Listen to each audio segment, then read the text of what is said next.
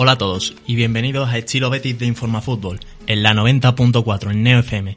Yo soy Manu Sánchez y estamos de vuelta para hablar sobre toda la actualidad verde y blanca.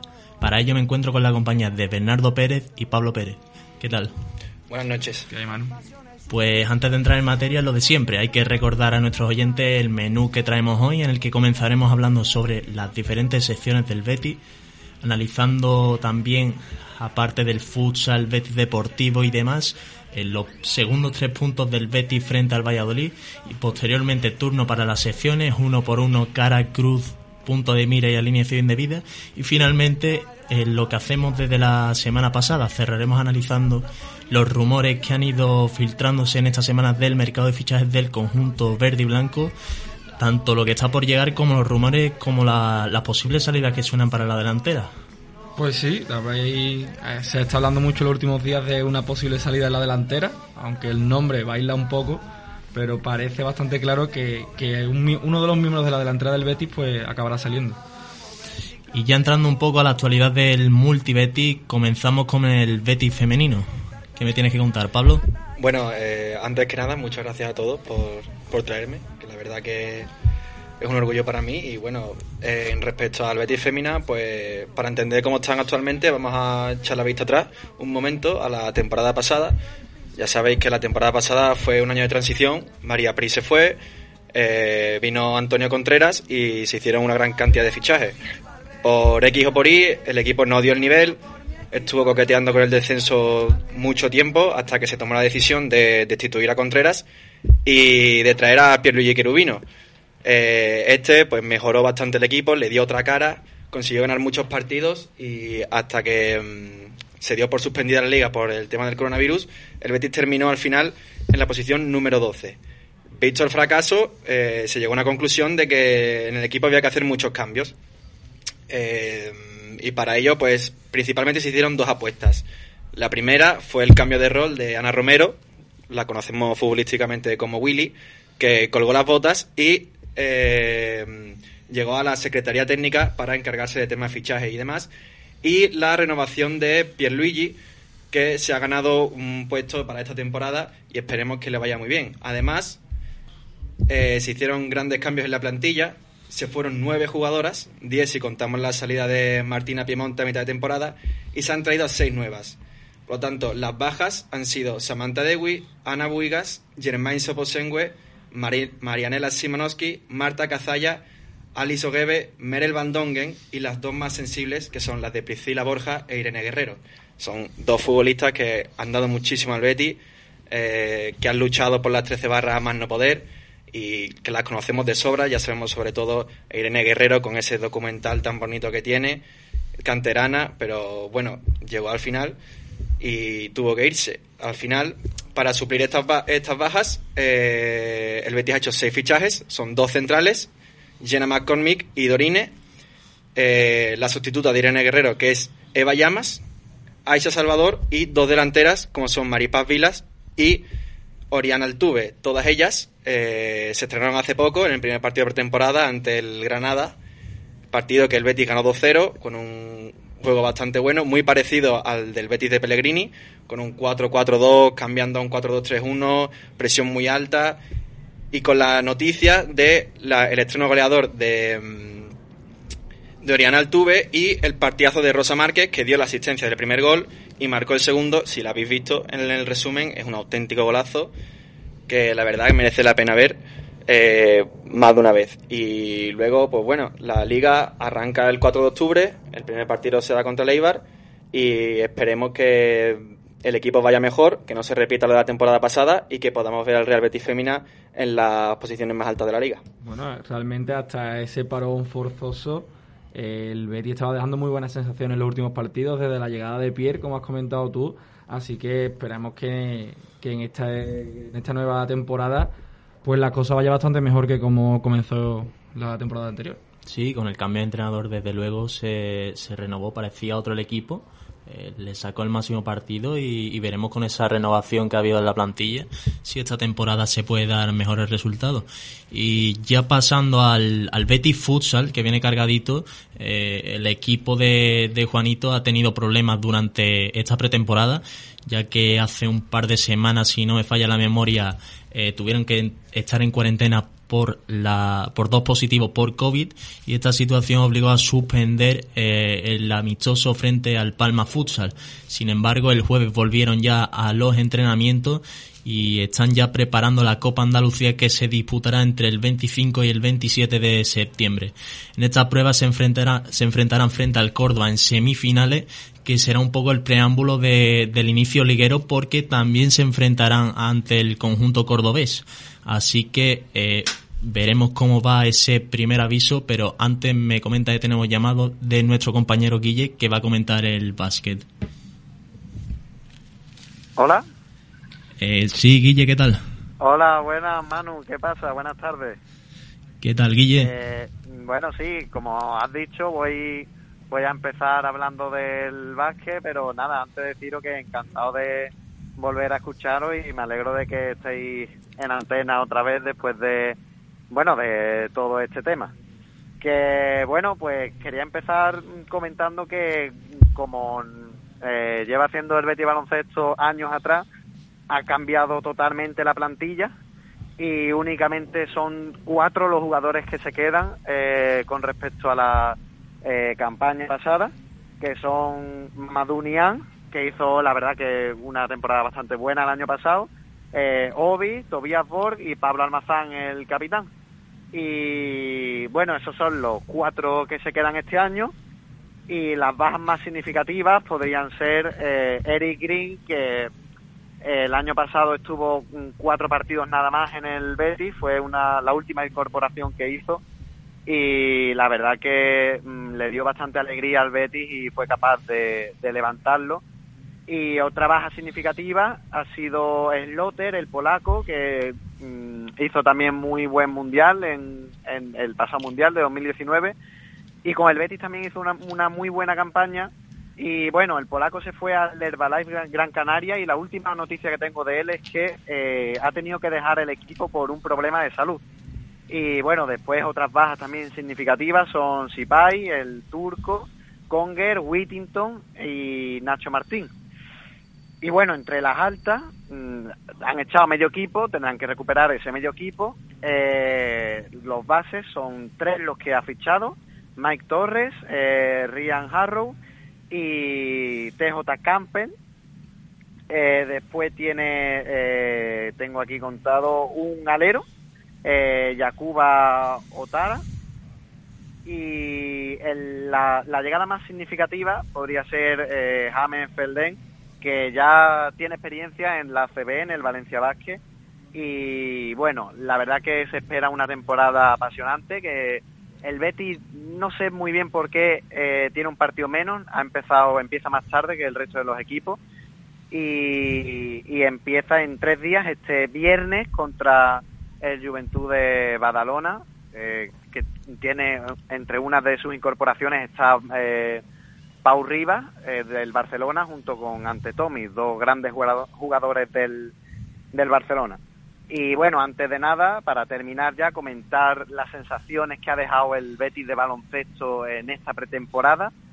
Eh, jugó la Copa de Andalucía contra el Unicaja, el Derby andaluz, el 13 de septiembre, que bueno, eh, a pesar de las derrotas, dejó buenas sensaciones el Betis con 21 puntos de Nicky Kay, eh, Nick Kay, perdón, eh, una de las nuevas incorporaciones.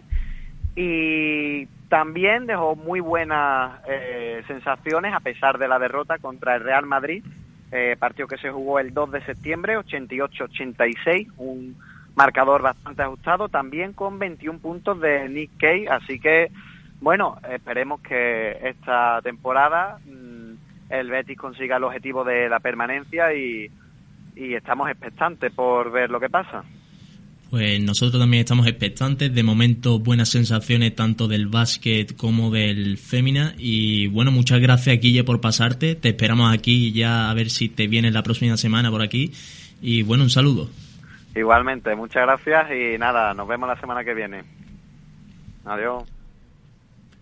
Y ya retomando de nuevo el futsal, eh, recordemos, había comentado de que eh, había comenzado la pretemporada un poco lastrado por el hecho de haber tenido que estar en cuarentena por dos positivos por COVID durante 10 días.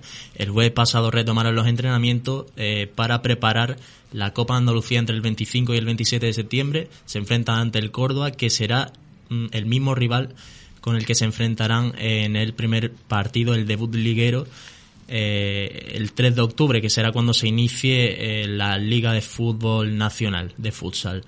Entonces el Betis encara una nueva temporada tras cerrar una campaña histórica en la que el conjunto de Juanito logró arrollar completamente en primera, en segunda división, perdón, y también eh, hacer un hito histórico que fue el único equipo de segunda división que consiguió llegar a la, a la Final Four de, de la Copa del Rey. Así que desde luego si juntamos eh, la gran plantilla que ya había con baluarte del equipo como el goleador de, Emilio Buendía, más fichajes nuevos como son Nico Sarmiento, campeón del mundo con Argentina en 2016, eh, Wesley o más conocido como Bocao, un cierre con experiencia en la liga, en grandes ligas como son la italiana y la brasileña, y que viene de haber ganado dos escudetos, y si le sumas también la magia brasileña de Bruno Rocha, eh, Chaquiña más conocido en el ala diestra, yo creo que se puede quedar un buen, un buen equipo para ver hasta, hasta cuánto llega eh, el conjunto de Juanito en esta temporada, que de luego, visto lo visto en la temporada pasada, es, bastante ilusionante. Y ya cerrando el futsal eh, y finalizar el multibeti, me vas a contar el, el Betis Deportivo, ¿no? que desde luego no fueron buenas sensaciones frente al Recreativo de Huelva en, ese, en esa primera prueba en pretemporada. Eh, no, la verdad que no. Y ya sabéis que cuando un equipo de cantera hace un buen año, eh, tiene muchas bajas, ya sea porque se van al primer equipo, salen cedidos. En este caso, eh, el equipo de Malen Ruano tiene dos bajas muy sensibles, que son la de Robert, que se va a Las Palmas, Edgar, que estuvo disputando al final los partidos de playoff de ascenso, intercambiando con el primer equipo, hasta que al final ha salido cedido al Oviedo, y la baja de Paul, que eh, hace nada debutó en primera y que no va a poder contar para Manuel Renault esta temporada. Por otro lado, las altas eh, son muy interesantes. La del hermano de Fekir, Yassin, que vuelve del Guijuelo para incorporarse al Betis Deportivo. Y los fichajes de Frank Callejón y Abdul Bandaogo. Sin duda son dos grandes fichajes para el Betis Deportivo, pueden aportar mucho. Veremos si tienen el nivel para en un futuro poder ascender al primer equipo. Y como se le da, como tú has dicho, eh, hace nada jugó su primer amistoso de pretemporada ante el Recre y la verdad que no fue nada bien. El, el Recre fue superior del minuto 1 al 90, los dos goles llegaron al principio y no hubo más porque es un partido de pretemporada, pero sinceramente mejor fallar ahora en pretemporada que no cuando empiece la temporada, porque ya sabemos que el ritmo de segunda vez no tiene nada que ver con el de tercera, que es una competición mucho más exigente y bueno, eh, capacidad tienen todos los jugadores para salir delante, así que bueno, a ver cómo sale.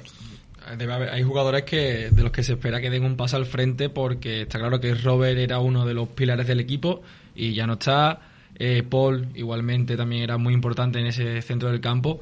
Así que hay que esperar a que jugadores como Rodri, como Micián o como Raúl García de Aro pues mantengan, mantengan ese nivel que dieron la temporada pasada porque ya todos recordamos en la última temporada del, del Betis Deportivo en, en Segunda División B y el recuerdo no es nada bueno, así que esperemos que den ese paso al frente, que se afiancen en la categoría y que cojan un ritmo que permita al menos no sufrir ¿no? En, esta temporada que comienza.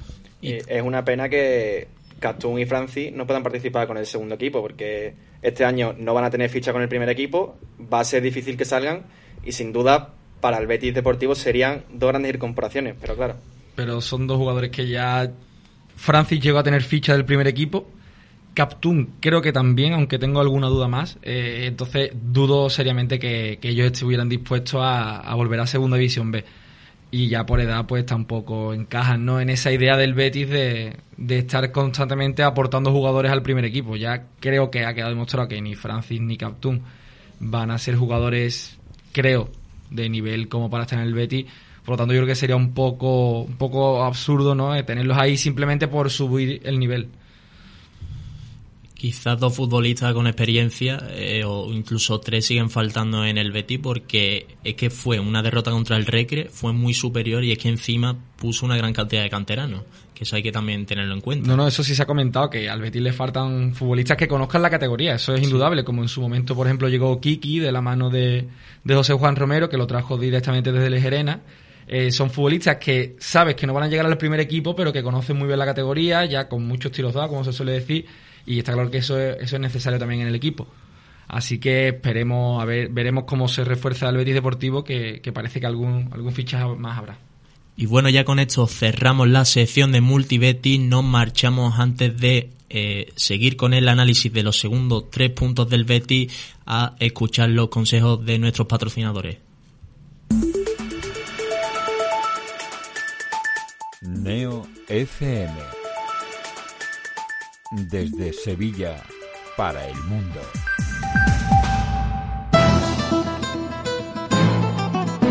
La voz de la cultura. La voz de la actualidad. La voz del deporte. La voz del talento. La voz de la juventud y de la experiencia. Neo FM es la voz de nuestra esencia.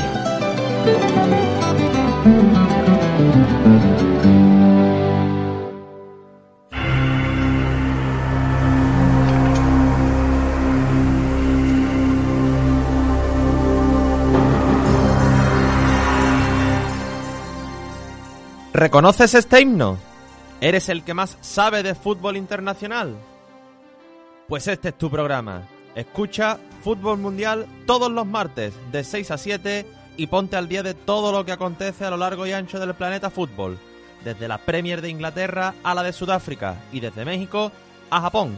También estamos en Twitter en arroba somos Mundial. Recuerda, Fútbol Mundial todos los martes de 6 a 7 aquí en Neo FM.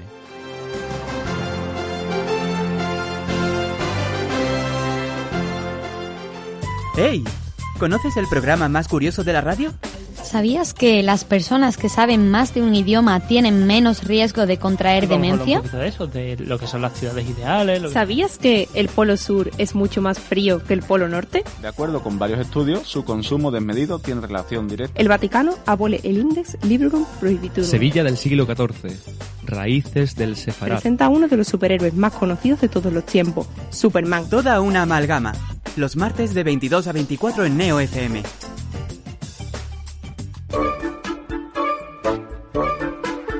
Neo FM.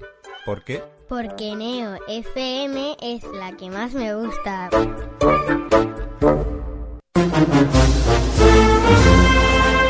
Una primera luna llena de la primavera. Una llama al cielo entre lágrimas de emoción. Una saeta al anochecer bajo el sonido de las bambalinas. Un intenso aroma de incienso y azahar que recorre las callejuelas de Sevilla. Una semana que nunca acaba. Una pasión llamada esperanza. Fran Gutiérrez les trae cada lunes a partir de las 10 de la noche toda la pasión y toda la esperanza de nuestra Semana Santa. Pasión y Esperanza, el programa Cofrade de Neo FM.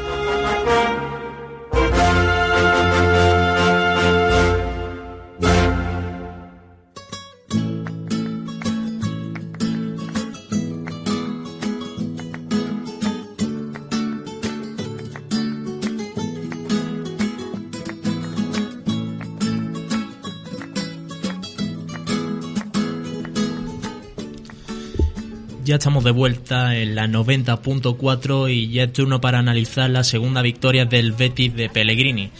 Un partido en el que el Betis monopolizó el encuentro desde el minuto 1 frente a un Valladolid que presentó un esquema bastante conservador, bastante encerrado atrás y el Betis de Pellegrini sigue confirmando las sensaciones que, que veníamos comentando desde el jueves pasado en pretemporada y que ya van 6 de 6 puntos, buenas sensaciones, equipo sólido, dos porterías a cero, cosa muy importante, algo que está que está clavado en, la mente de todos los jugadores en cada una de las declaraciones, el hecho de la portería a cero, porque estaba siendo muy difícil y, veremos a ver cómo ocurre porque ha habido un gran cambio, ya sea también en el ataque como en defensa. Eh, respecto a la primera parte, eh, como decía, el Betis monopolizó, pero desde el minuto uno salió con intenciones de, de, hacer daño, con verticalizar, con mucho juego por dentro para después acabar buscando las bandas a ese Alex Moreno y Emerson, que hay que decir que igual que criticamos a Alex Moreno la semana pasada, hay que dar una lanza a su favor porque en este partido sí lo hizo bien, eh, no perdió la marca, le dimos ese puntito de agresividad e intensidad que se le pide en defensa y aunque en la fase ofensiva siempre nos sigue faltando esa ese acierto a la hora de ejecutar las acciones eh, también aportó verticalidad. Entonces, en líneas generales, cumplió, al igual que Emerson, aunque no hizo un partido tan brillante como Roza Sí, bueno, Emerson que sigue en su línea, ¿no? no Quizás no fue tan llamativo su partido porque no generó tantas ocasiones, pero sigue igual que siempre. Suman ataque y nos restan defensa. Y yo creo que eso es algo que para un lateral es, es fundamental. Sí, bueno, y el partido de Alex Moreno, que había dudas antes de empezar, porque no se sabía si tenía molestias, si iba a jugar Montoya. Y cuando vimos la alineación y vimos a Alex Moreno, teníamos dudas por ser Alex Moreno, por las críticas que llevaba atrás. Y además decíamos, si juega Alex Moreno y con molestias, va a sufrir. Pero todo lo contrario, la verdad que fue una sorpresa y se notó bastante el nivel. Y lo que tú decías de la portería cero, ¿eh? y además creo que son dos porterías a cero de mucho valor, porque no, es, no fueron fruto de la casualidad, no es decir que que Claudio Bravo estuviera especialmente inspirado y hiciera un partidazo. Al contrario, en Vitoria tuvo esa parada, una parada, una gran parada, pero fue una. Y en el partido frente al Valladolid, un par de acciones, pero no fueron de demasiada exigencia. Quitando ese tiro de Orellana, si no recuerdo mal. Sí, y de hecho creo que fue invalidado por fuera del juego. O sea, más si cabe, ¿no? Que, que no son porterías de cero que son casuales, decir, oye, esto la próxima jornada, como sigamos igual, nos van a acabar marcando. No, no, es que da la sensación de que de que la defensa se ha afianzado muy bien, que, están recuperando el nivel que sabíamos que, que tanto Mandy como Bartra en este caso tenían y parece que lo están recuperando poco a poco. Y además del hecho, el hecho que hay que comentar también, lo de a la hora de defender el Valladolid en bloque bajo favoreció lo que veníamos comentando de la presión tras pérdida del Betis, porque al estar encerrado, defendiendo un bloque bajo, eso le hace que a la hora de buscar amplitud ante la presión del Betis, le cueste mucho más ganar esa amplitud con rapidez. Entonces, eso favoreció mucho la presión tras pérdida del Betis y fue otra de las bases y de las lanzas a favor del Betis en, la primera parte. De hecho, lo, comentamos la semana pasada, que una de las claves más importantes de, este partido sería esa, ¿no? La, presión alta. Y, y así fue. El Betis buscaba arriba, no permitía al al Valladolid pues poder atacar con tranquilidad, al contrario, tenían que arriesgar la pelota en muchísimas ocasiones, de hecho se vieron numerosos fallos en salida de balón. Y además tú comentabas al principio que, que salió con un esquema un poco defensivo, pero al fin y al cabo en realidad es, el, estilo que ha impuesto Sergio González y que le ha salido muy bien. Pero claro, el Betis le salió el partido de cara, se encontró con ese penalti accidental, pero penalti al fin y al cabo que se están pitando en estas dos últimas temporadas en, en España te guste más o te guste menos. Y después pues se encuentra con un segundo gol de, un zapatazo de, William Caraballo. Entonces ya, claro, en el minuto 20, con todo en contra, el Valladolid pues tuvo que romper su esquema y ahí se vio que, estaba un poco perdido. Sí, bueno, y lo que yo quería decir también, tiene razón lo de Bravo, hizo una parada contra el Valladolid, una contra la vez, pero esas paradas hay que hacerlas. el año pasado, ¿cuántas veces decíamos, nos han llegado una vez... Primer tiro, primer gol. Primer tiro, primer gol. O sea, es muy importante. Y ya el juego de pies, eh, ¿qué diferencia? Sí, de hecho, en este partido, no sé si estaréis de acuerdo, eh, tuvo menos mm, acciones con los pies, pero igualmente acertada. En el, el Alavés sí que exigía un poco más porque venía un poco más a buscar. Pero con el, de, con el Valladolid bloque bajo, pues estuvo un poco más tranquilo. Y además las acciones, hay que decirte que al, al contrario que en la primera jornada, el Betis se distribuía bastante bien para crear por todo el campo espacio para que así Bravo cuando pegase el balonazo en largo siempre le llegase a alguno de los tres de arriba y hubiese más espacio entre la triple media punta o que Borja la bajase. De hecho yo me fijo en un, en un detalle que Mandy, eh, en estos dos partidos en los que el Betis ha tenido portería cero y en la que creo que ambos centrales han tenido un buen papel, Mandy está destacando menos de lo que era habitual. Y, tiene una explicación muy, muy sencilla. El Betis está saliendo menos desde centrales y sale más desde su portero. Entonces, claro, Mandy, donde mejor destacaba, donde su mayor virtud era, es que te, aportaba una serie de balón bastante buena. Y estamos viendo que, al menos en mi opinión, cumple en defensa, pero no le vemos tan alegre en ataque, no se incorpora tanto por banda, no tiene que arriesgar tanto en esa salida de balón. Y me parece un, un elemento bastante interesante porque al fin y al cabo eh, se cometieron errores la temporada pasada y hace dos temporadas a raíz de, ese- de esos riesgos ¿no? que se corrían en, salida de balón. Y también comentar, eh, a partir de la segunda parte, eh, hubo un cambio de planes en el, en el conjunto vallisoletano en el que Oscar, eh, perdón, Sergio Rodri- González eh, pasó al 4-4-2. Orellana ya no pasó de la media punta a la, a la banda y impuso un esquema más agresivo en el que ahí eh, intentó buscar acortar distancia, pero el Betis no le dejó, pero por otras cosas que también es bastante llamativo, supo cómo gestionar el partido.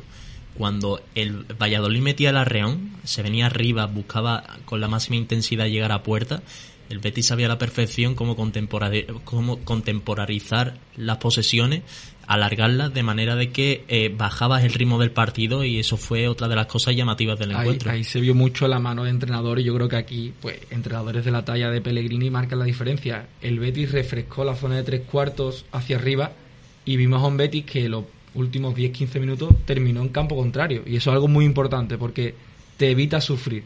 Si el Betis hubiera tratado de, si en vez de hacer los cambios hacia arriba, hubiera metido un tercer central o otro pivote, estás incitando al equipo rival a atacarte. Y al final eso, en un balón suelto, en un centro mal despejado, eh, que te ganan una acción uno contra uno, te encuentras con un gol y con dos a uno te pueden temblar las piernas. Y en cambio fue todo lo contrario.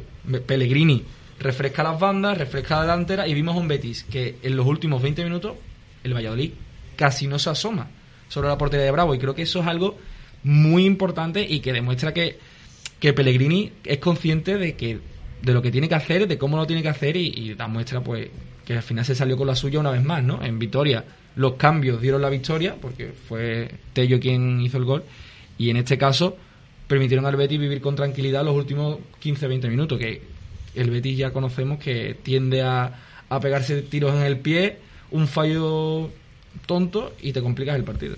Y aparte de, de la parte de entrenador que se nota muchísimo, también se nota que por fin jugamos con mediocentro defensivo y que defiende bien. Eh, ¿Cuántos años llevamos sin jugar sin mediocentro defensivo? Que poníamos a William Carballo, pero William Carballo no, No es- defiende.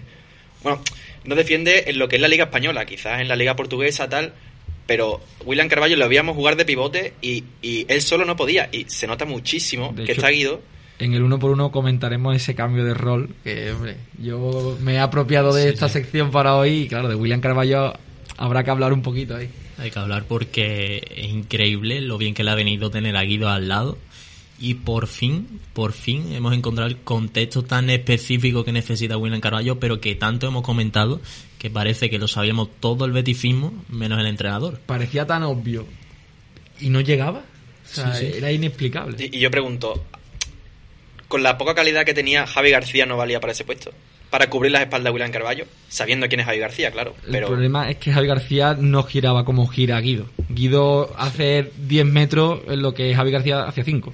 Con todo mi respeto a Javi García, que, que comentamos ya en su día que al parecer tenía unos problemas de espalda. Recuerdo Sí. un día que estuvimos aquí y, y, por ejemplo, Javi García, el, el Javi García de los primeros seis meses del Betis sí podría haber cumplido esa, funci- esa función a las mil maravillas.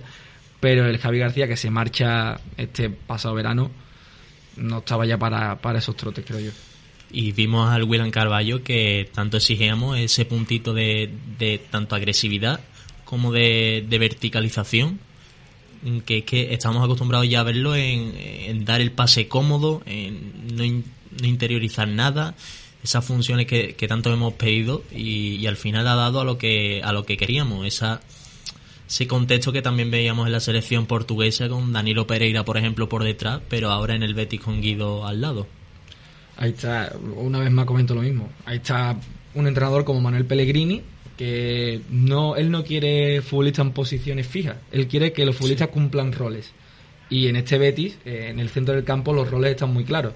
Guido es el escudero, William Carballo es el que está en zona intermedia, que tanto puede acabar en área propia como en área contraria, y ahí es donde él destaca.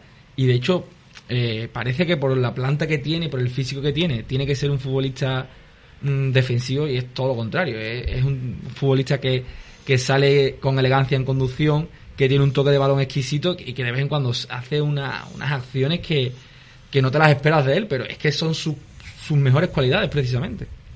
Y también muy destacable el papel de, de los dos centrales, que una vez más, al igual que contra el Alavés, pasó con José Luis Lucas Pérez, que lo bloquearon, y también pasó frente al Valladolid con Orellana y, y arriba Sergio Guardiola, que estuvieron desconectadísimos y un buen papel. Y también otra cosa a destacar es el tema de, de lo del fuera de juego que, que he dicho antes la línea siempre muy adelantada tanto en Mandy y en Bartra, que eso eh, es algo reseñable respecto a anteriores años. Y creo que en ese, en ese aspecto está el único lunar de Emerson.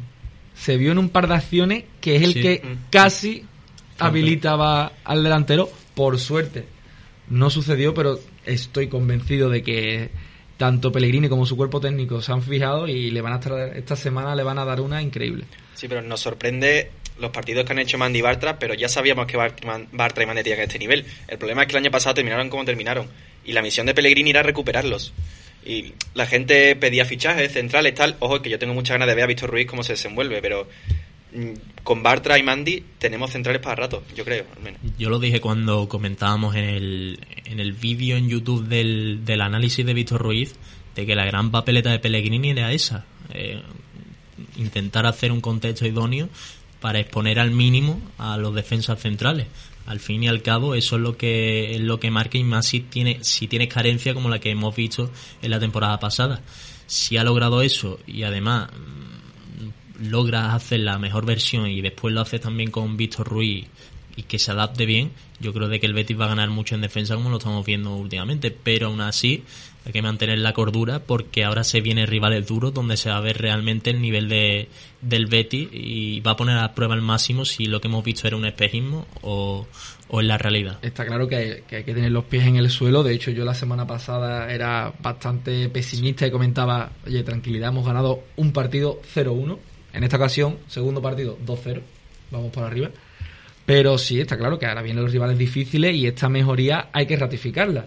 Pero que igual, como tú decías, en- comentabas en lo del vídeo de YouTube antes, pero es que eso lo hemos estado comentando desde que llegó Pellegrini. Eh, su principal objetivo era que los futbolistas de calidad que tiene el Betis, que los tiene, recuperarán su verdadero nivel. Porque es que, es que la temporada pasada creo que tan solo Canales, Joaquín en ciertos tramos de la temporada y Fekir, los días que estaba más lúcido, fueron los que de verdad mostraron su nivel. Es que después veíamos a un William Carballo desubicado, mal físicamente, Bartra muy lejos de su mejor nivel, Borja Iglesias muy lejos de su, de su mejor versión, que esta temporada todavía no ha llegado, pero bueno, llevamos dos partidos, pero ya tienes donde apoyarte, ¿no? Ya tienes donde, a partir de donde construir. Es que el año pasado, ¿qué mejoró? Mm, el ataque, la- el juego exterior, eh, la defensa, el juego aéreo, es que había tantas cosas que mejorar que no, no sabías por dónde empezar. Es que no había bloque directamente. Es que ese es el tema.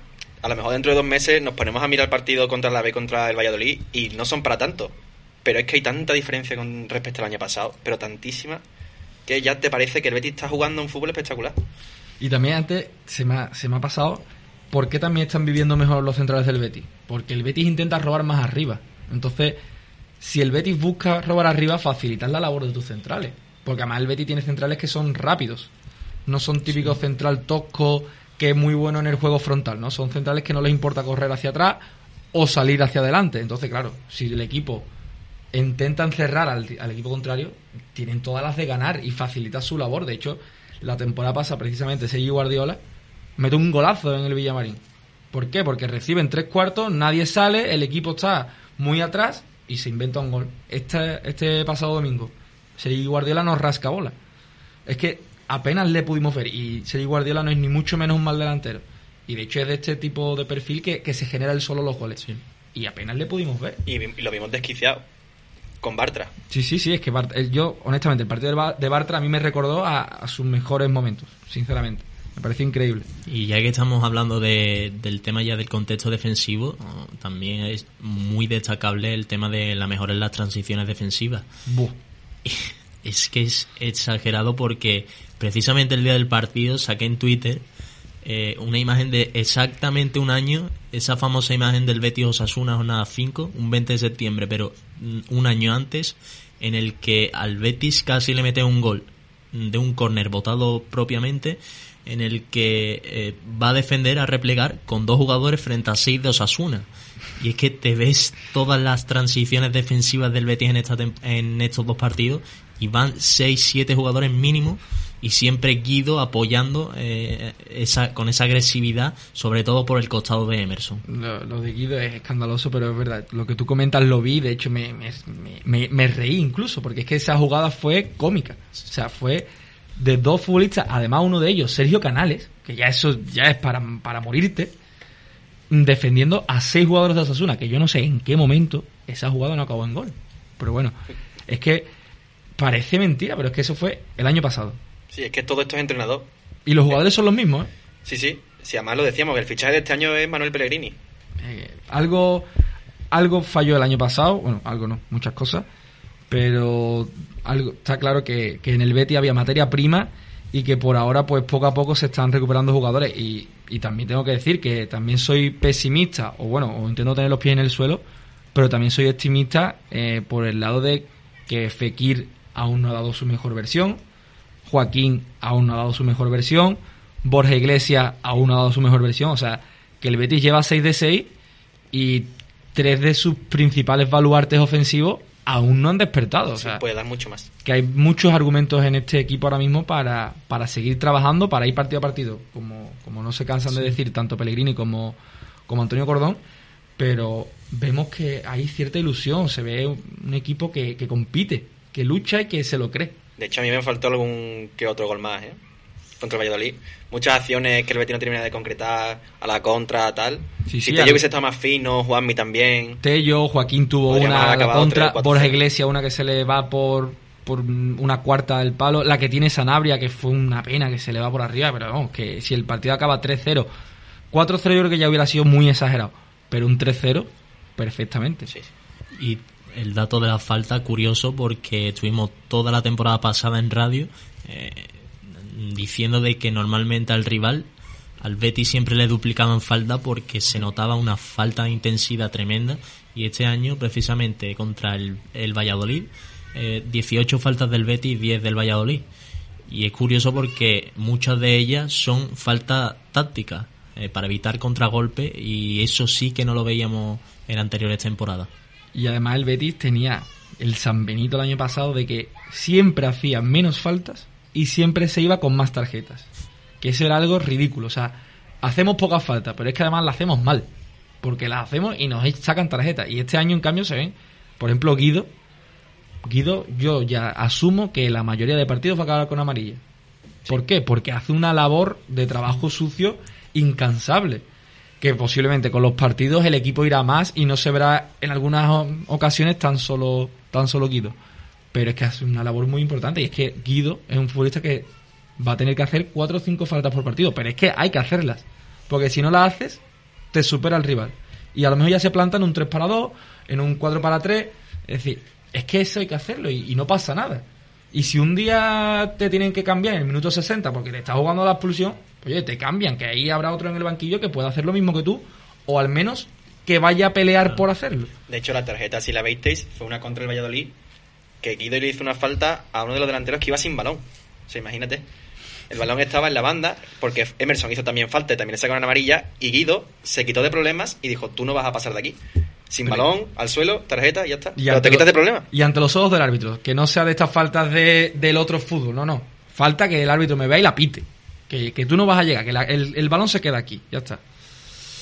Pues bueno, ya vamos cerrando el análisis del partido si no tienen mucho más que comentar por vuestra parte. Si quieres, vamos, vamos avanzando en nuestra parrilla. El uno por uno, ¿no? Toca. Eh, que estaba deseando ya que me lo dijera. Pues mira, vamos a, vamos a ir por parte porque yo estoy encantado de la vida ahora mismo. El Betty está jugando muy bien. Casi todos los jugadores están, están yendo a más, eh, sobre todo respecto al año pasado. Así que bueno, empezando por, por la portería, como no puede ser de otra manera, yo Claudio Bravo le he puesto un 7. Creo que no tuvo que hacer un partido brillante. Buena noticia. Cuando un portero no tiene que hacer un partido brillante, siempre es bueno. El poco trabajo que tuvo lo solventó eh, sin ningún tipo de problema. Y lo que comentaba antes, estuvo algo menos exigido en el juego de pies, que bueno, eso también viene condicionado por, por lo que tú has dicho al principio de esta sección que, que estábamos comentando. El, el Valladolid defiende en bloque bajo, por lo tanto, Bravo podía, podía salir en corto con, con mucha más facilidad. Hizo un paradón que se ha hablado poco, pero en la El segunda parte, sí. un centro que fue fuera de juego que le dio con la palma, dio en el larguero, pero eso es un paradón. Si esa jugada hubiese sido legal, a lo mejor lo dio un 8. Pero- Emerson, eh, lo que también, lo que hemos estado hablando, sigue en su línea. Yo un 7, no fue su partido más brillante, pero bueno, al fin y al cabo, portería cero, el equipo gana, él sigue sumando en ataque, en defensa sigue siendo correcto, y yo lo único que espero y confío que el Barcelona no mire para Sevilla, busque algo por ahí por Holanda o donde sea. Sí, ya Cordón ha dicho que no se lo pueden llevar. Al menos este año. A mí me da miedo, porque el Barcelona ahora mismo es una olla a presión y puede pasar, yo qué sé. Y, Pero ade- bueno. y además que por lo visto Semedo cerrado por, por 40 los Wolves. millones. Bueno, los Eh, Wolves, un portugués, eso historia de amor. La, la selección portuguesa. Eh, después también sonaba Dest. Correcto. Y, y otro nombre esta mañana, pero la verdad que no me acuerdo, sinceramente. Yo espero y deseo que, que Emerson se quede aquí lo que queda temporada. Para la siguiente lo, lo doy por perdido y más viendo el, el nivel que está dando. Pero bueno, disfrutémoslo mientras que esté aquí. Eh, sigo pues con Mandy. Eh, le he puesto un 6, no por nada, sino simplemente porque creo que tuvo poco trabajo. Destacó más Bartra que Mandy. Entonces Mandy, pues partido sin errores, estuvo correcto en casi todo, no tuvo ningún, ningún fallo ni mucho menos. Y lo que te decía también antes, que está destacando un poco menos en salida de balón porque se le está exigiendo un poco menos. Entonces, pues en la que era su mayor virtud, pues está un poquito más, más desaparecido, entre comillas. Bartra, un 8. Eh, lo que estábamos hablando, partido completísimo de Bartra, estuvo tremendo al corte, anticipando muy bien. eh, Guardiola estaba ya desquiciado con él. Y a mí es que me recordó a ese Bartra que, que estuvo aquí esos primeros seis meses, ¿no? Ese central que de verdad venía a ser el líder de la defensa de, del Betis. Y ojalá que, que siga manteniendo este nivel porque es que este realmente es el, el central que fichó el Betis en, en su día. Sí, parece que está más calmado, porque Bartra lo peor que tenía era cuando perdía la posición, se adelantaba muchísimo. Yo También es que jugaba con defensa de tres y a lo mejor se lo podía permitir un poco más, pero se notaba muchísimo. y Yo comentaba mucho, eh, cuando estaba a lo mejor viendo los partidos, digo, es que Bartra tiene un problema, que se cree mejor de lo que es. Digo, es muy bueno, pero él cree que es incluso mejor, entonces se excedía. Pero es que si excediéndose es capaz de, de hacerlo bien, por ejemplo, tuvo un despeje de medio espuela así por Sí. detrás, digo, madre mía, Bartra está en un estado de forma. Siguiendo por Alex Moreno, también, lo que hemos comentado al principio, una clara mejoría. Yo he puesto un 6, 7, estaba ahí un poco dudoso. Me parecía que ponerlo a la altura de Emerson igual era un poco exagerado. Sí que es cierto también que provocó el penalti, entonces pues bueno, me queda ahí un poco en duda, ¿no? El 6, 7, 6 y medio para, para dejarlo en el punto medio, nunca mejor dicho.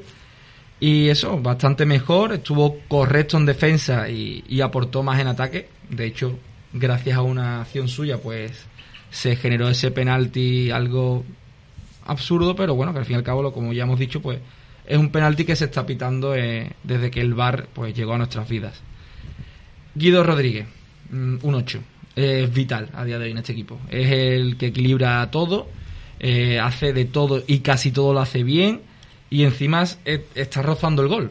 Eh, la jornada pasada un larguero de un trayazo de desde 30 metros. Perdón. Eh, el pasado domingo dos remates de cabeza, uno que Mandy no sé qué le pasó. Menos mal que el partido acabó ganando el Betis. Y otro que se le marcha también un poco desviado. O sea, es que si encima de todo lo que haces bien, un día de esto le da por marcar, hay que sacarlo a hombros del campo. O sea, ya sería tremendo. Eso también es otra diferencia. El Betis se atreve mucho más a tirar desde fuera.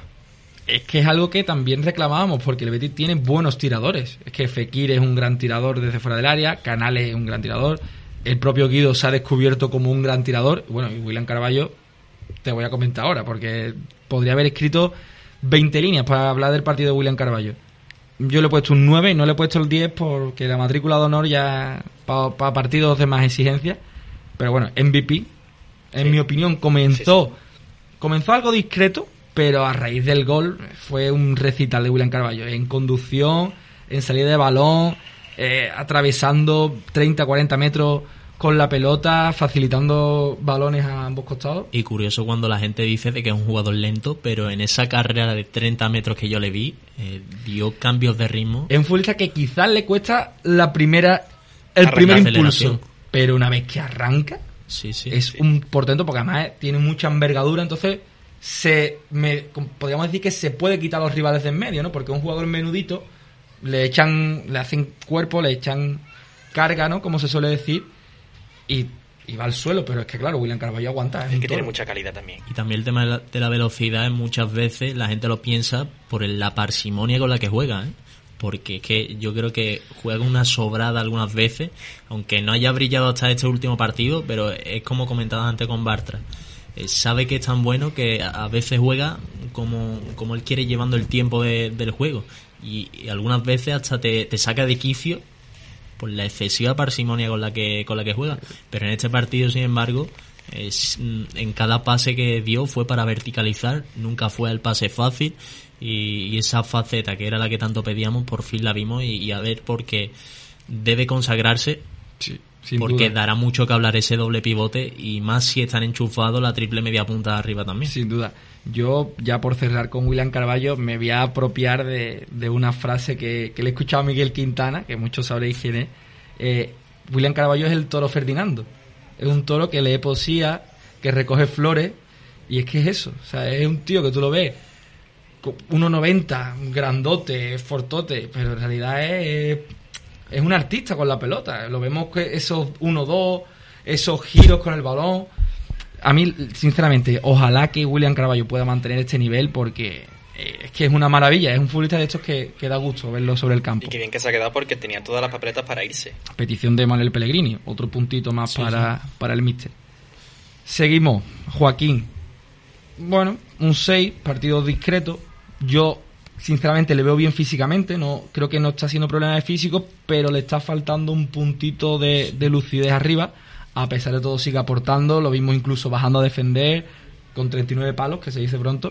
Así que, partido poco flojo para lo que se espera de él. pero estuvo mejor que contra el Alavés eso Sí, hay que sí, decirlo sí, sí, sí. Se vio un pasito más, ¿no? Ya le vamos Mm. viendo cada vez mejor.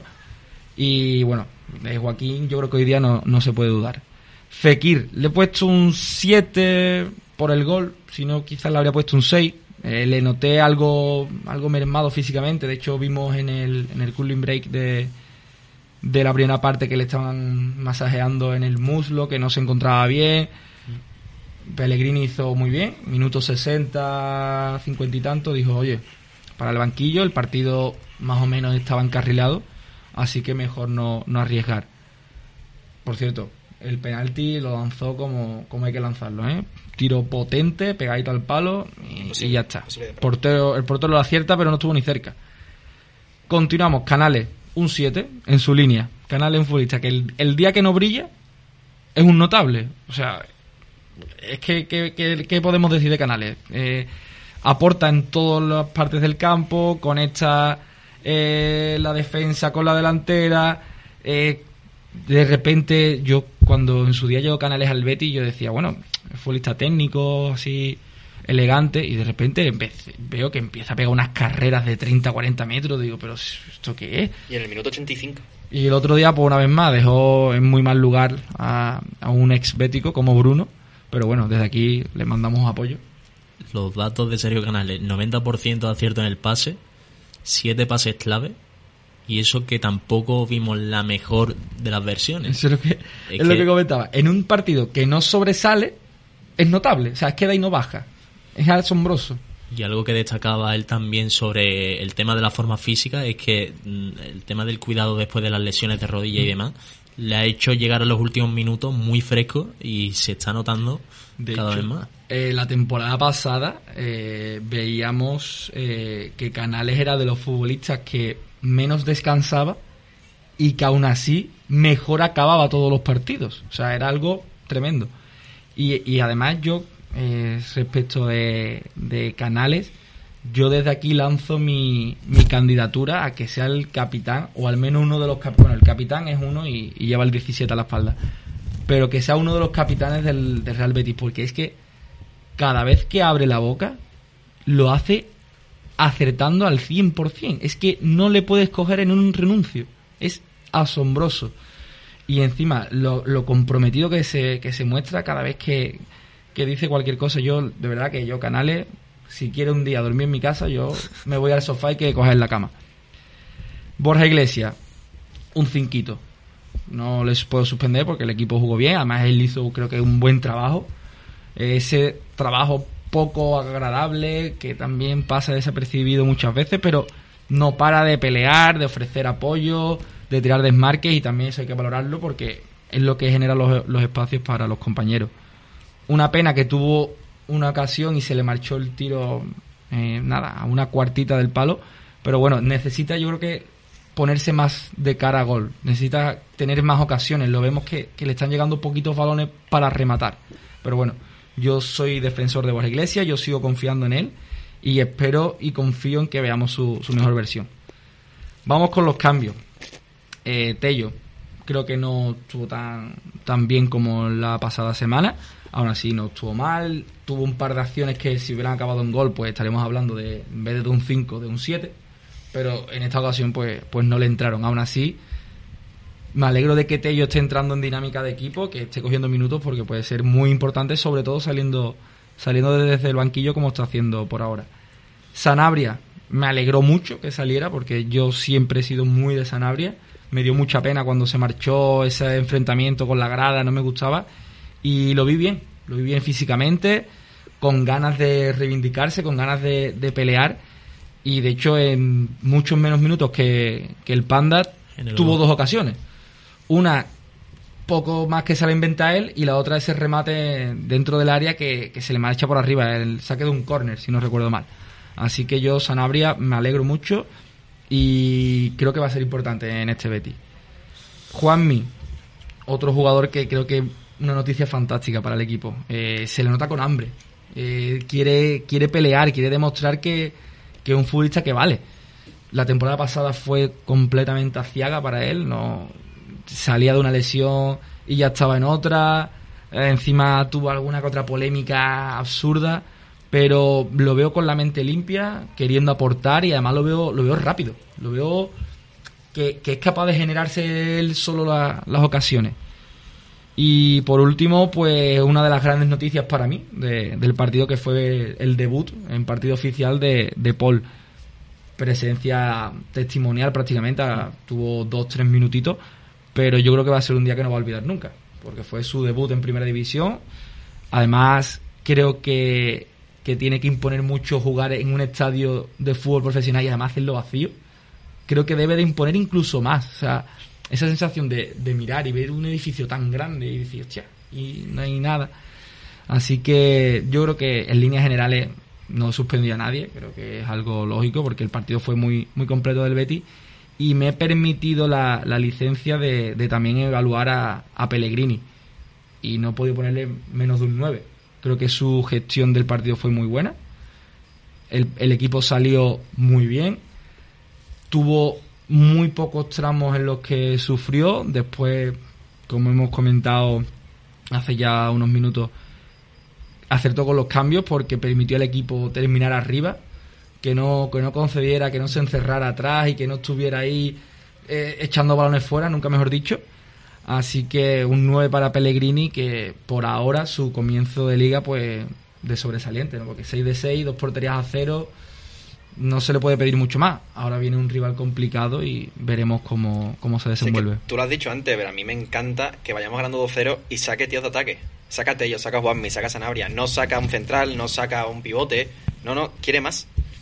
Pero ya no es simplemente por el hecho de querer más, que también, sino es porque te permite acabar bien, porque al fin y al cabo los futbolistas que más desgaste suelen sufrir son los atacantes.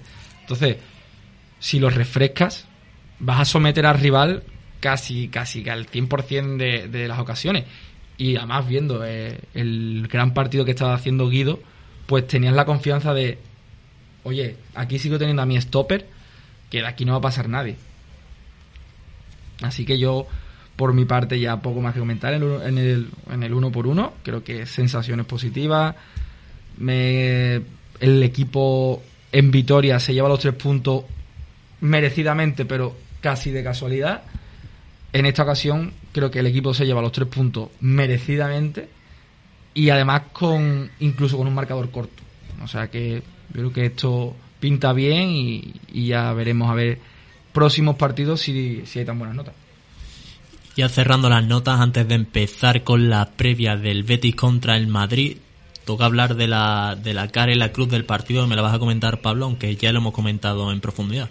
Sí, bueno, creo que a estar de acuerdo conmigo. Las caras positivas son William Carballo, el mejor del partido, no hay discusión.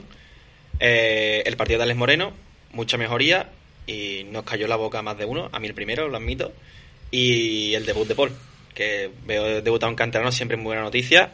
Me alegro un montón por él y espero que, que pueda triunfar. Y en el lado malo, me gustó mucho el partido del Betis, pero si tengo que buscar algún fallo, eh, quiero que dé más Fekir, porque todos sabemos cómo es, todos sabemos la calidad que tiene, y si está al 100%, eh, Fekir le hace un 8 al Valladolid. Y más con el sistema que jugamos, con cómo jugó el Valladolid. Pero no sé si es que jugó renqueante por el masaje que le vimos en la pierna y tal, pero tiene que dar mucho más. Estamos empezando despacio, pero puede dar mucho más. También yo añadiría la figura de Borja Iglesias, que aunque hubo mejoría, hay que decirlo, porque con, frente al Alavés estuvo, estuvo bastante perdido. Eh, contra el Valladolid lo vimos más activo, pero sigue fan- faltando el gol y que le falta el delantero un gol Sí. a día de hoy. Yo quería preguntar, porque Borja Iglesias, en los partidos que ha jugado, juega 90 minutos, tira una o dos veces y no en una ocasión clara, sino una ocasión que se tiene que fabricar una jugada cerrada. Entonces, ¿quién tiene más culpa? ¿Él mismo? ¿La forma en la que juega el Betis? Los contextos de los partidos por ahora no le están siendo favorables, eso está claro. Porque de hecho en ambos, en ambos enfrentamientos el Betis ha generado ocasiones, pero no, ha- no le han caído a él, por así decirlo. También es cierto que el- lo más potente que tiene el Betis actualmente es la segunda línea. Entonces, yo intuyo que, el planteamiento de Pellegrini, lo que trabaja todas las semanas es que precisamente esa segunda línea sea la que finalice. Y Borja, de hecho, entiende muy bien ese contexto y, es el que facilita en muchas ocasiones los espacios y demás. Pero claro, es que también un delantero vive del gol y si en cada partido tiene una o dos, muchas veces no las va a meter. Además, corregidme si me equivoco, en el español jugaba con otro delantero a su lado. Con Buley, Batista o tal, y ahora juega solo. Claro, mejor- no era un delantero centro como tal, sino era un poco el que se movía por detrás suya. Creo que a lo mejor con Loren al lado tiene más espacio, tal. La temporada no pasada lo comentamos muchas veces. Sí, lo comentamos, pero ¿a quién sacrifica de la segunda línea? Claro. También está por ver. Y además es que el, todos los equipos de Pellegrini siempre hay un punta que hace el trabajo sucio. Se vio en el City con Etseco, creo que era, cuando ganó la. Que de hecho se acaba marchando amargado porque Sí. dice, yo me, me mato a correr pero no meto goles. Se va a la Roma y se harta. Después con el Málaga con Roque Santa Cruz, si Creo no que me Santa equivoco. Estuvo por ahí. Y bueno, Iván Nistelrooy llegó a entrenarlo También. también, Pellegrini. Delantero de. salvando las distancias, obviamente, pero Pues, que. perfil similar. Sí, perfil similar y que hacían el mismo trabajo. Sí, sí, sí. Y ya pasando a la previa del partido, hay que analizar al Real Madrid, que se viene un calendario duro para el Betis. Toca Madrid el sábado, después Getafe, Valencia, Real Sociedad y Atlético. Menos mal que hemos hecho 6 de 6. Duro lo que se viene, pero con 6 puntos de 6 posibles, todo se mira de, de otra forma. Eh, Empate a cero totalmente justo frente a la Real Sociedad, en el que el- en el plano táctico lo más llamativo fue el cambio de esquema de, de Zidane, en el que pasó del 4-3-3 clásico al 4-2-3-1, con Odegaard por detrás de Benzema y un doble pivote formado por Modric Cross. El cambio de formación yo creo que perjudicó al, delantero francés porque se pisaron en funciones tanto Odegaard como Benzema. Sabemos de que el delantero francés es un delantero muy asociativo, que siempre viene a recibir atrás y al tener un media punta por detrás acompañando y que tiene que eh, hacer esas funciones mismamente, eh, Benzema estuvo muy limitado a, estar fijo en la, en la punta. Entonces yo creo que eso no le ayudó y de hecho lo vimos de que ni se encontró cómodo ni estuvo participativo en el encuentro. Ya pasando en el partido, al análisis del partido, el, el Madrid fue de más a menos. En la primera parte fue buena en cuanto a juego, pero ni mucho menos encontró el gol. Eh, lo que estaba hablando del cambio de esquema no le vino bien a Benzema, que es el que suele aportar desde la época post-cristiano el gol. y, y desde luego una Real Sociedad muy atrás que tampoco pudo hacer ese fútbol propositivo que nos tiene acostumbrado Imanol y, y ya en la segunda parte hubo un cambio de papel porque eh, Imanol se mm, echó el equipo más arriba el, el partido se rompió, se hizo más en un ida y vuelta y Zidane lo intentó equilibrar con varios cambios como fueron Fede Valverde y Casemiro, pero el partido no acabó bien y finalmente fue un partido justo en cuanto a- al empate a cero y reparto de puntos, aunque varios ambos equipos tuvieron ocasiones. En la primera parte eh, tuvieron dos claras, tanto Benzema como Ramos, y también Isaac tuvo otras dos oportunidades para, para haber adelantado al conjunto Churirdin. Entonces, eh, vemos un reparto de puntos en el que, si soy sincero con lo que vi en el partido, si eh, el Betis hubiese jugado la semana pasada frente al Madrid, perfectamente puntos hubiesen hubiese podido conseguir el conjunto de Pellegrini. que si sumamos la, la solidez defensiva que, que está mostrando el Betis y la falta de pólvora que se le está viendo al Real Madrid, que da la impresión de que si no aparece Benzema o Sergio Ramos eh, en esos penaltis, corners y demás, acciones a balón parado básicamente, mm, hay muy poquito gol en el Madrid porque tanto Rodrigo como Vinicius aún no se han destapado como, como goleadores. Hazard sigue en esa extraña situación de que está mal físicamente, vuelve de las vacaciones pasado de peso. Asensio, la eterna promesa, veremos si este año es en el que explota, pero claro, es que al fin y al cabo pasan los partidos y la impresión que da el Madrid ahora, ahora mismo es de ser vulnerable, de que se le puede meter en mano. Veremos qué pasa, yo la verdad El año pasado tampoco ganaban partidos goleando. De hecho, ganaron la liga ganando partidos 1-0, 2-0, de penalti. Exactamente. Sergio Ramos, que acabó muy bien la liga. Benzema, que, que como tú has dicho, es el que aporta la cuota de gol desde que se marcha Cristiano.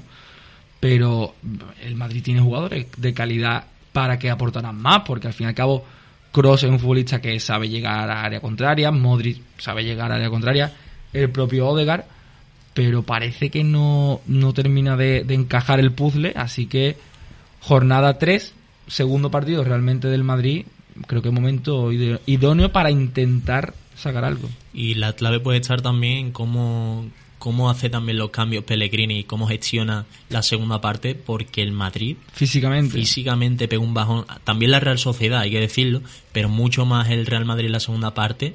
Y se vio en algo tan claro como Cross, que empezó a fallar pases que son impensables para un jugador de, de su talla. Y eso, al menos en el Betis, por ahora no lo hemos visto. Ese bajón físico en la segunda parte. El Betis está acabando los partidos más o menos enteros. Así que hay, como tú dices, puede estar la clave ahí y en esos cambios que también le están yendo por ahora a Pellegrini. Y algo que fue muy criticado precisamente que eh, no le diese minutos a jugadores que había en el banquillo como Jovic y sí se los dieran a canteranos como fueron Marvin Park y Arribas. Eh, Marvin entró en el minuto 70 y Arribas en los últimos minutos, presencia testimonial como, como hemos comentado antes con Paul, pero al fin y al cabo dice mucho de Zidane de que pongas a dos canteranos que estén debutando eh, antes que a Jovic es algo Pero además, teniendo en cuenta que, como, como has comentado antes, daba la impresión de que al Madrid le faltó una referencia. Porque Benzema, al fin y al cabo, es un 10 que juega de delantero, pero Benzema no es delantero centro. Eh, le gusta moverse por todo el frente de ataque, cada una banda, la otra, venir, tal y cual. Entonces tienes a un tío que costó hace un año 60 millones de euros. ¿Cómo lo dejas en la grada y sacas a, a dos chavales que a lo mejor de aquí a dos, tres años son un- unos jugadorazos? Pero a día de hoy creo que es más una realidad Jovic, por mal que esté, por poco que le guste al entrenador, pero dejarte a un tío que hace dos años hizo 25 goles sin jugar ni un solo minuto en un partido que no está llegando casi, Yo voy a hablar desde la ignorancia, pero creo que tiene que haber algo más que un motivo futbolístico. Porque no tiene sentido que Zidane lo pida, o se decía que Zidane lo pidió expresamente, que te gastes la pasta que te gastas y que no le des ni un minuto. Pero- ni diez minutos, ni nada, nada. Es cero. que yo desde, ¿Qué pasa ahí? desde la misma ignorancia que tú, porque no estoy en Madrid, no conozco lo que se mueve en el Real Madrid, pero es que da la impresión de que eso lo ha pasado ya con más de un futbolista. Sí, Porque Mariano. James Rodríguez llega al Everton y se sale. Se sale. O sea, cae de pie. Oye, eh, James no pasa en dos semanas de ser malísimo a ser un fenómeno. Eh, Dani Ceballos acaba la temporada a un nivel altísimo en el Arsenal y no tiene ni tan siquiera la oportunidad de, de verlo. Eh, Reguilón. Reguilón, un temporadón con el Sevilla impresionante. Y se queda Marcelo, que ha sido uno de los mejores laterales de los últimos 15-20 años. Pero se queda Marcelo cobrando seguramente el triple o, o cuatro veces más que Reguilón. Eh, yo creo que Zidane es un entrenador que será muy bueno. A la vista están los resultados, no, no lo voy a poner yo en duda. Pero hace cosas que resultan bastante sorprendentes y bastante inexplicables, sí. No, no parece tener demasiado sentido. Yo lo que creo es que cambiará otra vez el esquema, por lo que estábamos comentando de la falta de gol, porque eh, el hecho de poner como media punta a Odegaard mm, es la mejor posición para el noruego, pero le viene muy mal a, a Benzema por lo que decía, es un 10 que al fin y al cabo eh, necesita esa movilidad y que funciona ahí en la posición de, de delantero. Entonces yo creo que volverá al 4-3-3 eh, con, reconvirtiendo, aunque también puede jugar ahí a Odegaard de interior y veremos qué ocurre porque desde luego no dejó buenas sensaciones del todo el Real Madrid y sigue careciendo ahí de, falta de gol. Eh, respecto a los hombres del partido que más destacaron, eh, ahí fue Barán, se resarció de la mala actuación en del, contra el City en Champions y volvió otra vez a dar ese nivel espectacular que no hace justicia con, con ese partido en la que salió en la foto. Y, y poco más respecto a las bajas. Estaban Hazard, Isco, Marco Asensio, Lucas Vázquez y Militao, pero Hazard, Isco y Asensio ya están entrando en están empezando a entrenar para apurar las opciones y llegar a- al partido contra el Betis. Parece que, que apuntan apuntan al partido, ¿no? Parece Sí. que tienen bastantes opciones de llegar. Yo, bueno, a poco por completar lo que tú has dicho, eh, Barán hizo un partido tremendo, lo, han comentado en todos lados. Y tú decías que, que un poco se sacaba la espinita ¿no? de ese partido frente al City, pero realmente siendo teniendo un poco la mente clara, eh, Barán hizo una temporada tremenda el año Sí, pasado. De hecho, tuvo la desgracia de que en el partido, el día D, a la hora H, falló. Pero la temporada de Barán había sido tremenda. Para mi gusto, defensivamente, por encima de la de Sergio Ramos. Lo que pasa que, lógicamente, no tiene el liderazgo ni tiene esa garra que, que tiene, que tiene Sergio Ramos. Pero la temporada había sido muy buena y, de hecho, y este año pues ha empezado igual. Veremos si Borja Iglesias pues, puede encontrar un golito ese día y que o que falle como contra el City. Bravo, a lo mejor le dice algo. A ver qué pasa. Yo del que tengo dudas para el partido contra el Madrid es de Joaquín, porque con los laterales que tiene el Madrid y los extremos que tiene, van a tener que defender más de uno, porque al lateral no lo puedes dejar solo.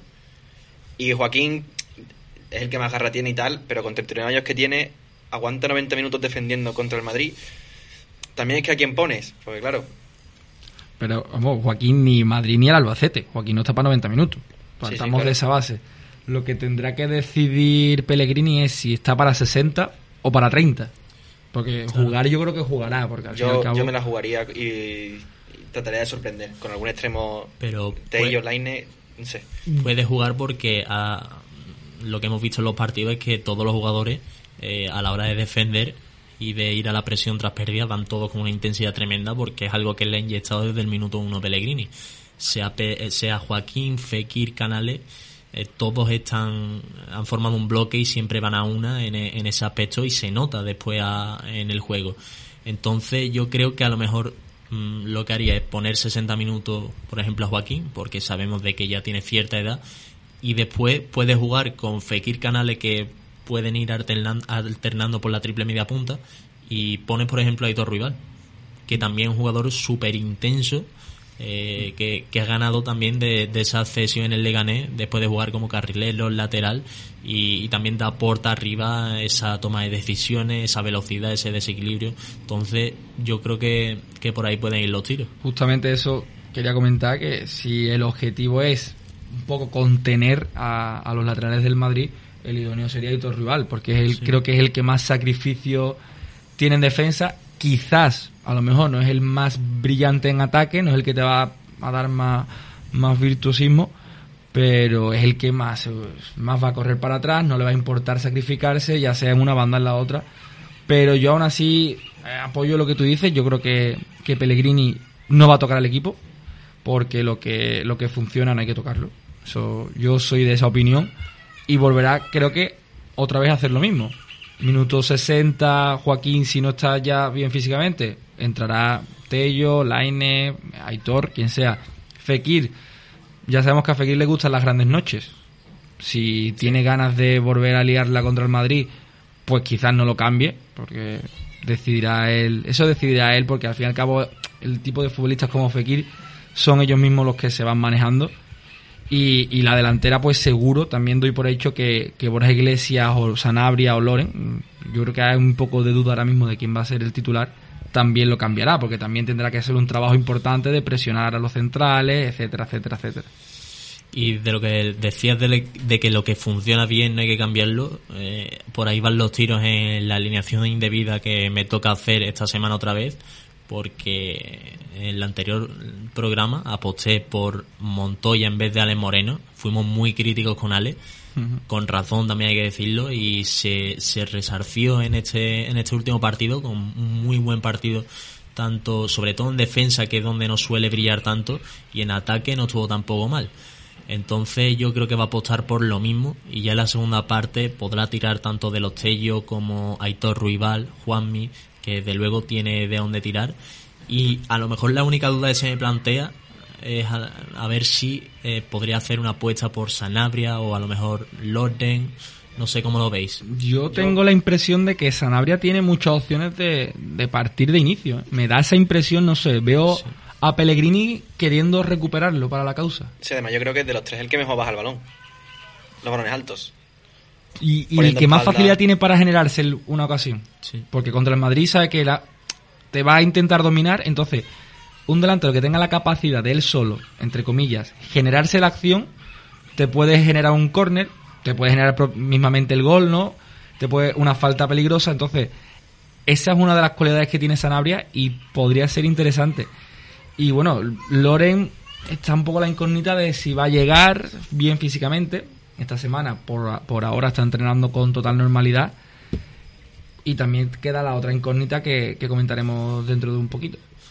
Y bueno, ya para cerrar la alineación indebida, comentar la alineación, Claudio Bravo en portería, la zaga para Ma- Mandy Bartra, lateral izquierdo para Alex Moreno, derecha para Emerson, ese doble pivote intocable por Guido Rodríguez y William Carballo, la triple media punta en la que apostaría por Fekir, Joaquín, no sé si por dentro, aunque van alternando posiciones, y, y, y en punta Borja Iglesias o Sanabria, esa es la única incógnita, aunque yo creo, al igual que habéis comentado vosotros, de que tiene muchas papeletas por lo que vimos en el último partido. En 20, 20 minutos, 15 que estuvo a lo mejor, se generó dos ocasiones que no pudo hacer en, todo el partido Borja Iglesias casi. Lo que, sobre lo que tú has dicho de la media punta, que daba un poco igual dónde ubicar a cada uno, porque al fin y al cabo inter- intercambian posiciones. El propio eh, Mister lo ha dicho, que, que él no, casi que no les coloca, que les dice, les da un par de indicaciones, un par de consejos, entre comillas, y que ellos mismos son ya tres jugadores que han jugado muchos partidos en la élite, que vienen ya con un bagaje importante y que son ellos mismos los que se van alternando y se van poniendo de acuerdo para ocupar unos espacios u otros. Y eso también da muestra clara de lo que confía ¿no? Eh, Pellegrini en sus jugadores y en la calidad de estos, ¿no? Que simplemente decirle, oye, vosotros tres cogéis esta zona del campo, vosotros os ponéis de acuerdo. Me parece a mí algo llamativo y que habla de la calidad que, que hay en el Betis. Y antes de cerrar el programa, toca el análisis del mercado de fichaje, en el que habrá que tocar el tema que ha surgido en esta última semana de la posible salida de uno de los delanteros. Sonaba, Sanabria eh, por una oferta que se ha, ha rechazado el Betis de 7 millones, si no recuerdo mal, aproximadamente. Y también ha sonado Lore una otra posible salida. Sí, eh, de hecho, lo que te decía, ¿no? Que Loren está la incógnita de si está bien físicamente y de si seguirá, si muchas veces cuando un jugador está cerca de salir, pues pide al club no jugar para evitar una, una lesión y demás. Eh, lo que tú decías, eh, Sanabria, eh, al parecer había una oferta del Genoa. Eh, el propio Pellegrini confirmaba que había una oferta del fútbol italiano y que él había recomendado a, la dirección deportiva eh, rechazarla de manera fulminante, o sea, no se lo planteaba por el valor que, que se había ofrecido en ese momento, no sabemos si habrán variado las cifras, si, si el Genoa en este caso o algún otro equipo estará dispuesto a ofrecer más. En el caso de Loren, no, al menos que yo sepa, no han trascendido ofertas firmes, pero se ha hablado de que hay dos, tres equipos, eh, al parecer, que sí que llegarían o se acercarían mucho a, a los precios que, el Betty ha puesto a sus jugadores. De hecho, eh, el propio Manuel Pellegrini eh, ha, ha comentado en varias ocasiones que ningún jugador es intransferible, pero que todos tienen un precio y que por debajo de ese precio no va a salir ninguno. De hecho, se refería concretamente a, a William Carballo y a Nabil Fekir, que William Carballo a principio de temporada era, bueno, de, te- de pretemporada, mejor dicho, era uno de los que se perfilaba como posible salida. Y Fekir, que salió ese extraño rumor, ¿no? Eh, procedente del fútbol ruso. Y el propio Mister se ha, se ha encargado de decir que, que sí, que es cierto, que no hay ningún futbolista intransferible, pero que tiene un precio. Y ese precio es alto. Porque son futbolistas de muchísimo nivel. Y que él, por lo que ve, por la situación de, de la economía y del fútbol en este momento, ve complicado que algún equipo pues pueda llegar a, ese precio. Yo por, por cerrar un poco con el tema delantera, an- antes de que vosotros ya me deis vuestro punto de vista, eh, el otro día, eh, hace un par de días, me preguntaba un, un amigo que no tiene la suerte de ser bético y me decía, oye, ¿cómo que el Betis va a vender a Loren? Si, si es el mejor para mi gusto. Digo, a ver, es complicado, parece extraño, digo, pero en realidad tú tienes que pensar que el fútbol no es solo rendimiento, también es dinero, también es economía.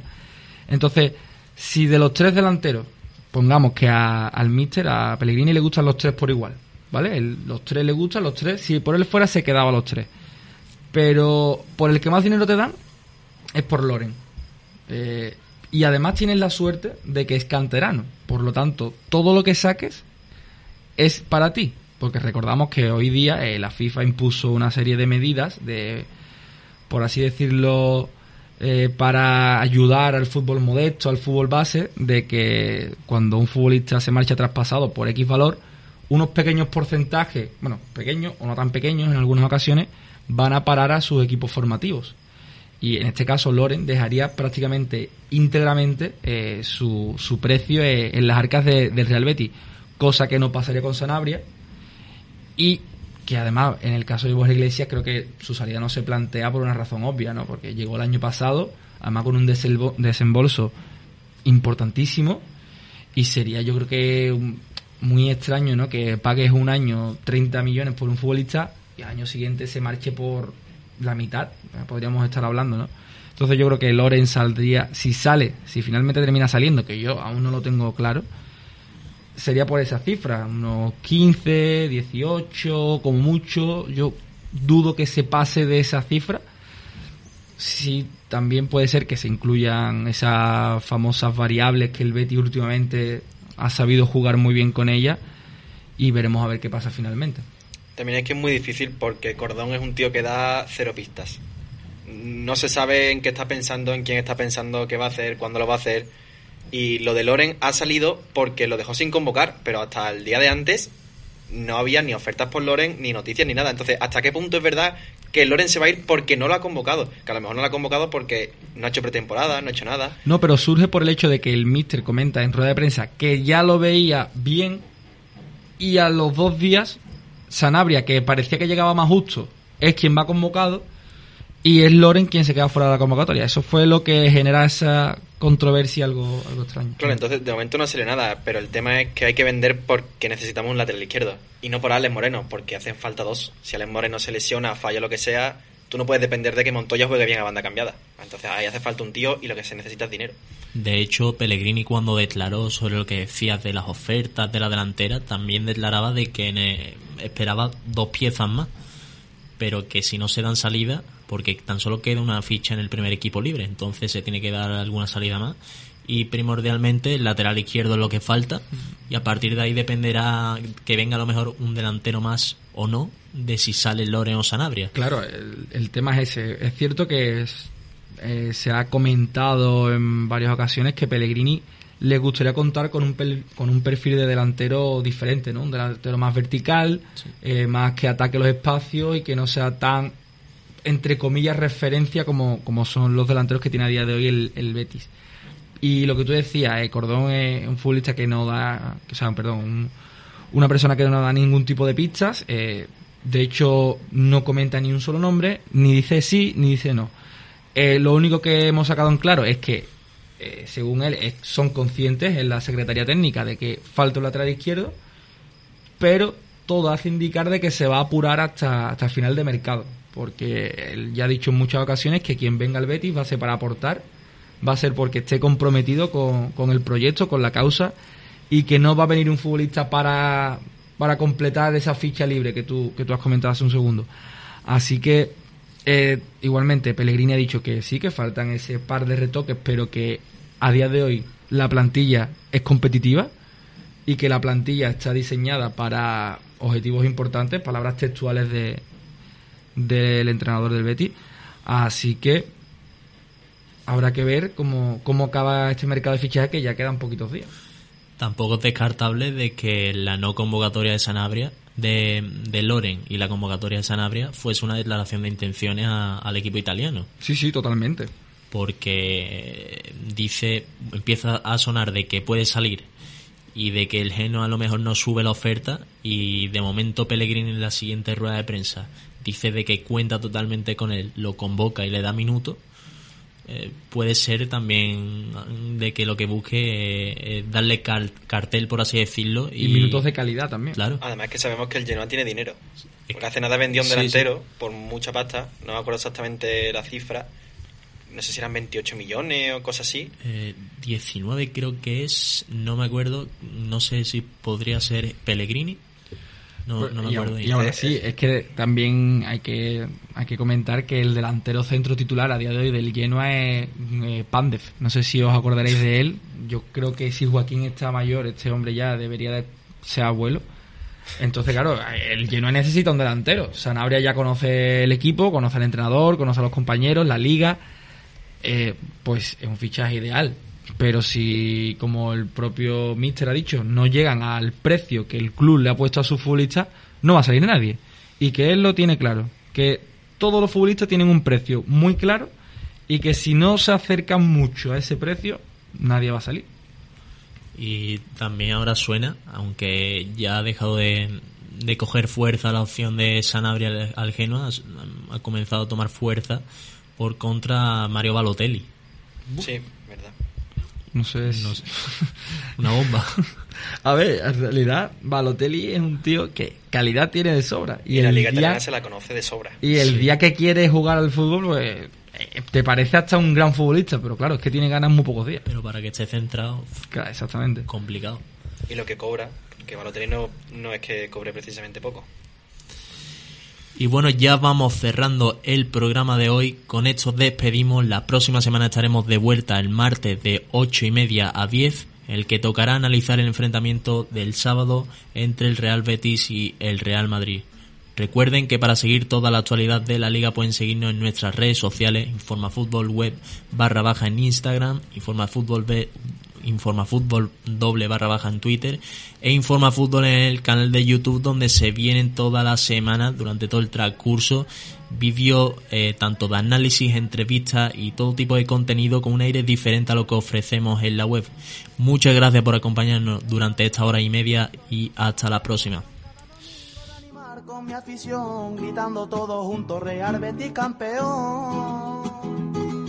Y 100 años que cumplimos ya de historia, 1907 para el Betis año de gloria. Qué tiempo y alegría que no olvido, orgullo verde y blanco que yo nunca habré perdido. En la grada viva el Betis